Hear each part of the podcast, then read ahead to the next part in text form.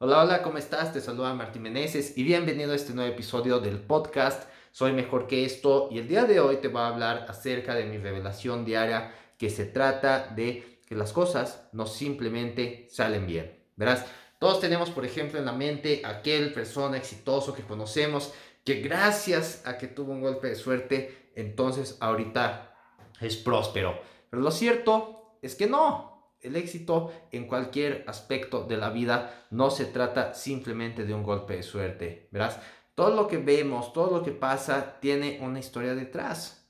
Por ejemplo, si vemos a un futbolista que triunfa de un momento a otro, que en su debut pisa la cancha y empieza a hacer goles y todos dicen, wow, en cinco minutos ya logró lo que muchos no logran en años.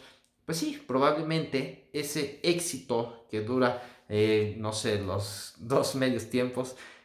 Sencillamente se trata acerca de todo lo que hizo detrás para prepararse justo para ese momento. Como puede ser que practicaba, digamos, ocho horas diarias, que pudo entrenar mucho físicamente, estaba en una buena condición. Todas esas cosas que no se ven, pero que solo la persona sabe. Aquel persona que tuvo mucho éxito en su negocio, pero que tal vez no vimos que estuvo ahorrando durante mucho tiempo o que puso varios negocios hasta que justamente tuvo uno en el cual ya tuvo resultados. Esas cosas no se hablan normalmente. Por ejemplo, vemos a Elon Musk que lanzó su famosa camioneta, la Cybertruck. Bueno, él, por ejemplo, tuvo que jugársela en un momento después de PayPal eh, ganó 100 millones de dólares, los invirtió en varias compañías y estuvo a nada de la quiebra, a nada, a nada, a nada, a nada de tener billones de dólares en deuda.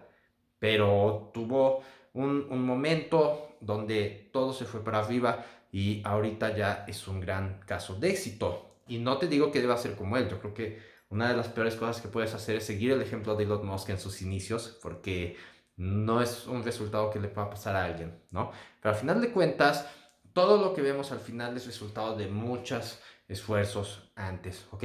Y cualquier cambio que quieras hacer en tu vida, por ejemplo, dejar el alcohol, dejar de tomar, va a requerir de cierto esfuerzo.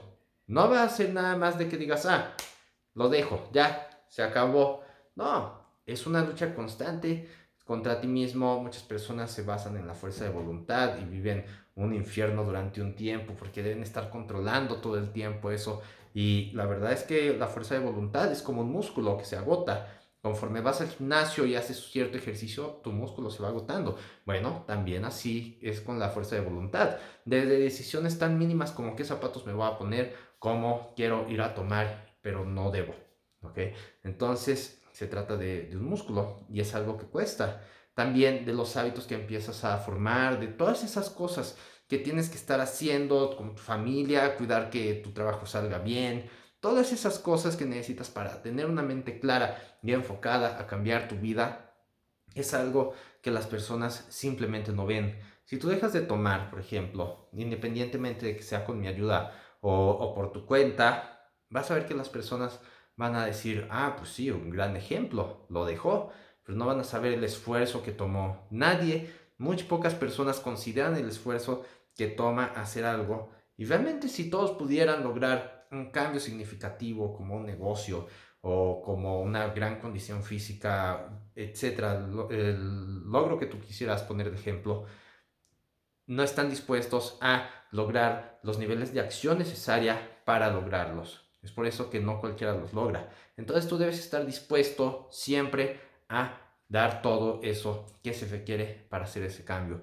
Porque hasta que tú no tengas la constancia, las habilidades, eh, la fortaleza mental para seguir una decisión a pesar del tiempo, no vas a encontrar el momento, la oportunidad y las habilidades necesarias para que se dé lo que digamos es tener suerte. ¿okay? Tú debes hacer que las cosas pasen, tú debes tomar la decisión, aceptar la responsabilidad y trabajar en consecuencia un día tras otro para lograr un resultado. Eso es lo que nadie ve tanto sea para dejar el alcohol, tanto sea para hacer una dieta, para un negocio, para lo que tú quieras. ¿Ok? Así que esto es todo por este episodio. Creo que fue muy poderoso, pero no será tan poderoso para ayudarte contra el alcohol como si tuvieras un sistema como el veto de 30 días sin alcohol, donde yo te voy a estar ayudando para cortar con este hábito que realmente te está matando poco a poco, ¿ok? Así que para empezar, vea soymejorqueesto.com, descarga tu guía de 217 alternativas para dejar de tomar. Así cuando tengas ganas de tomar algo, simplemente agarres tu celular, abras el PDF y puedas seleccionar otra opción más productiva. Y después de eso, si quieres, puedes unirte al reto de 30 días. ¿ok? Si crees que esto le puede ayudar a alguien, compártele el enlace al podcast y estaré feliz también de hablar con él. Diario estoy subiendo episodios, así que yo estoy ayudándote cada día, ¿vale? Así que esto es todo y te veré mañana. Bye bye.